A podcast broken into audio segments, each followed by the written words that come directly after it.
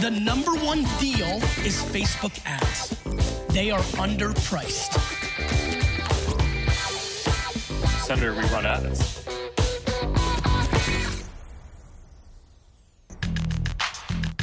Bienvenue dans No Pay No Play, le podcast qui résume vite et bien tout ce que vous devez savoir si vous utilisez les Facebook Ads pour développer votre business. Je m'appelle Joseph Dogno, je suis consultant spécialisé en Facebook Ads, j'ai un blog qui s'appelle neomedia.io et je vous retrouve tous les 15 jours pour vous aider à mieux utiliser l'outil publicitaire de Facebook et d'Instagram. D'abord, je voudrais m'excuser d'avoir un peu disparu comme ça euh, après le dernier épisode, le 30 juin, où j'ai partagé le webinaire KickAds sur euh, l'après iOS 14. J'ai disparu parce que j'étais à 100% concentré sur la fin de la mise à jour de ma formation en ligne, la Facebook Ads Masterclass, que j'ai terminée euh, début juillet, que j'ai lancé, enfin relancé, et j'en ai pas trop parlé ici, mais voilà, j'étais vraiment très occupé avec ça, et après trop fatigué pour pouvoir sortir de nouveaux épisodes. Pendant le mois d'août, je suis en vacances, je ne travaille pas. Je vous propose donc, comme l'été dernier, des rediffusions des épisodes de No Pay No Play qui ont le mieux marché, qui ont été le plus écoutés depuis le début de l'année. Et je vous retrouverai en septembre avec euh, de nouveaux épisodes. On commence aujourd'hui par la répétition optimale d'une publicité Facebook. Bonne écoute Si vous gérez bien vos campagnes Facebook Ads et que vous faites un peu attention à ce que vous faites, il y a un indicateur que vous devez surveiller de près, c'est la répétition. La répétition, si vous ne connaissez pas, c'est une estimation du nombre de fois que chaque personne a vu votre publicité. C'est simple, elle se calcule en divisant le nombre d'impressions par la couverture, c'est-à-dire le nombre de fois où une pub a été affichée par le nombre de personnes qui ont vu cette publicité. Comme l'indique Facebook, je cite, la répétition vous aide à vous faire connaître et à optimiser la mémorisation en diffusant à plusieurs reprises votre message auprès de votre audience cible.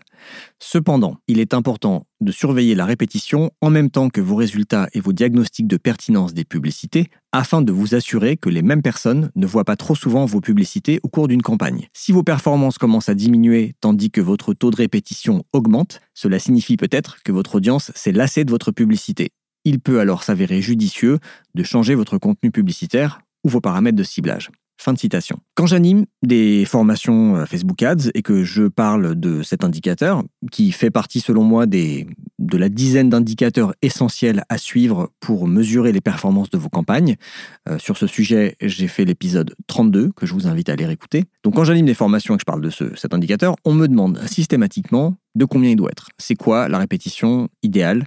Qu'est-ce qu'une bonne répétition? Qu'est-ce qu'une mauvaise répétition? Comme souvent, je réponds, ça dépend parce que en fait, je n'ai pas la réponse. Je ne connais pas ce nombre d'or euh, de la fréquence publicitaire. Alors, je vais peut-être vous décevoir, mais je ne vais pas vous donner de réponse définitive ici non plus. Cela dit, en creusant un peu le sujet, j'ai trouvé deux études que Facebook a publiées en 2016 et en 2020 qui amènent quelques éléments de réponse et qui peuvent nous aider, euh, en tant qu'annonceurs, à avoir une répétition la plus optimale possible. Donc je vais vous parler de la fréquence hebdomadaire optimale quel que soit le type de pub, selon les chercheurs de Facebook. je vais vous parler de la fréquence optimale tout court, quand on fait des vidéos pré-roll. Et puis, je vais vous parler de l'importance du facteur qualité d'une publicité sur le lien entre la répétition et les performances. Allez, c'est parti. Donc la grande question que Facebook s'est posée en 2015, c'est est-ce que la répétition, donc le nombre de fois qu'une personne voit une pub, est un facteur important pour inciter l'utilisateur à accomplir l'action qu'on lui demande? Et si oui, quelle est la relation entre la répétition et les résultats? Alors, en creusant un peu le sujet, je me suis aperçu que Facebook avait déjà fait des recherches en 2015 et 2016 pour étudier cette question de la fréquence de répétition et des performances. Il y a tout un département chez Facebook qui s'appelle Facebook Marketing Science, avec des chercheurs, des data scientists, qui regardent un peu toutes les données des annonceurs et qui essaient d'en tirer des conclusions et de partager des bonnes pratiques. Donc, en 2015 et 2016, ces chercheurs se sont penchés sur les campagnes de notoriété de 11 marques en Europe, en Amérique du Nord, en Asie et en Amérique latine. Si ça vous intéresse de voir l'étude, je vous ai mis euh, le lien vers mon article de blog où euh, je la cite. Alors je précise quand même que cette étude, comme celle de 2020 dont je vais vous parler par la suite, concerne plutôt des campagnes de branding. J'ai pas trouvé d'études similaires axées sur les campagnes de performance, mais je pense qu'on peut quand même utiliser ces résultats même si on fait que du marketing de performance. Alors le résultat de cette étude était assez net. La fréquence hebdomadaire optimale, c'était deux impressions. Je répète, la fréquence hebdomadaire optimale, c'était deux impressions. Avec une impression hebdomadaire, euh, Facebook avait calculé que l'annonceur capturait 80% des résultats potentiels. Avec deux impressions hebdomadaires, l'annonceur en capturait 95%. Au-delà de deux, ben en fait, euh, on n'augmentait pas beaucoup puisqu'on était déjà à 95% des résultats potentiels avec une répétition de 2. Donc en gros, ça sert à rien de montrer une pub plus de deux fois par semaine à quelqu'un. C'est un principe bien connu des économistes et des statisticiens qui s'appelle le rendement décroissant. Alors, euh, je suis allé voir la définition exacte du rendement décroissant sur Wikipédia. Je cite En économie, la loi des rendements décroissants énonce le principe selon lequel le rendement marginal obtenu par l'utilisation d'un facteur de production supplémentaire diminue toute chose égale par ailleurs. Fin de citation. Donc, je ne sais pas si vous avez compris cette définition, moi j'ai dû la relire trois fois avant de la comprendre, mais en gros, ça veut dire que deux choses qui sont corrélées, comme ici euh, la répétition et les performances publicitaires, ne sont pas corrélées de manière proportionnelle. C'est-à-dire, c'est pas parce qu'on va montrer la pub qu'on va passer d'une répétition de 2 à 4 que les performances vont doubler. Il y a un moment où ça ne sert à rien d'augmenter ce que Wikipédia appelle le facteur de production. Donc en l'occurrence, ça ne sert à rien d'augmenter la répétition puisque on a atteint un rendement quasiment maximum. J'aime bien pour euh, mieux comprendre ça parler en termes de, euh, salaire et d'alcool, ce qui a deux exemples qu'on comprend facilement. Imaginez que ma satisfaction passe de 0 à 10 si je bois un verre de vin. On peut dire que l'utilité marginale du premier verre est de 10. Si ensuite le second verre de vin que je bois porte ma satisfaction cumulée à 15, ça veut dire que l'utilité marginale du second verre n'est plus que de 5. Et donc on peut se dire que chaque verre qu'on va boire ne va pas augmenter ma satisfaction au-delà d'un certain niveau. Peut-être qu'à partir d'un certain nombre de verres, la satisfaction va baisser parce que bah, j'aurai trop bu et je vais être malade. Un autre exemple, c'est une étude qui avait été faite aux États-Unis pour voir quel était le salaire avec lequel les gens étaient le plus heureux. Et je vous ai mis le, pareil, lien de l'étude dans, mon article de blog. Le chiffre qui était ressorti était de 75 000 dollars. C'est-à-dire que pour une personne qui gagne par exemple 30 000 dollars par an et qui passe de 30 000 à 75 000 dollars, l'augmentation du bonheur est énorme. En revanche, passer de 75 000 dollars à 100 000 dollars par an ou peut-être même à 150 000 dollars, ou si on gagne 300 000 dollars par an, passer de 300 000 à 350 000 dollars, là pour le coup, il y a un gain qui est très marginal ce qui est assez logique parce que bah, sur les tranches de salaire plus basses, si on a déjà du mal à subvenir à ses besoins basiques de loyer, d'énergie, de nourriture, de prendre un peu de vacances et d'un petit peu de loisirs, si on n'arrive pas à, subvenir à ça, c'est sûr qu'on n'est pas très heureux. Alors que 75 000 dollars, une fois qu'on a, une fois qu'on subvient à ses besoins de base, bah, toute augmentation euh, au-dessus n'est pas euh, incroyable. Bah, si je peux m'acheter une voiture, c'est déjà top, ça va me changer la vie. En revanche, euh, passer d'une voiture à deux, peut-être que ça ne va pas m'aider. Enfin bref, vous avez compris la logique. Donc, revenons à nos pubs Facebook. Cette étude indique donc que quand la fréquence hebdomadaire augmente de 0 à 1, l'amélioration des performances est considérable. De 1 à 2, les performances s'améliorent encore, mais beaucoup moins. Au-delà de 2, il n'y a quasiment aucun effet. Allez voir sur mon article de blog, vous verrez un graphique qui est très parlant. Donc cette première étude était déjà assez intéressante, puis ensuite il s'est rien passé pendant 5 ans, et il y a une deuxième étude qui a été publiée sur ce sujet en octobre 2020, qui est passée un peu inaperçue. Et elle est intéressante parce que cette fois Facebook n'a pas euh, analysé que 11 annonceurs, mais Facebook a analysé 2439 campagnes de brand lift. Donc les campagnes de brand lift, c'est un test que les annonceurs peuvent faire pour mesurer l'augmentation de la mémorisation publicitaire. C'est-à-dire concrètement, un annonceur va faire une pub qui cible un groupe donné qu'il a envie de cibler. Facebook va diviser ce groupe en deux sous-groupes, un qui sera exposé à une pub et un autre qui ne sera pas exposé à la pub. Juste après la pub, les deux groupes vont recevoir un sondage, voire passer un post sur leur fil d'actualité qui leur demandera s'ils se rappellent avoir vu passer une pub de cette marque, s'ils connaissent le nom de la marque.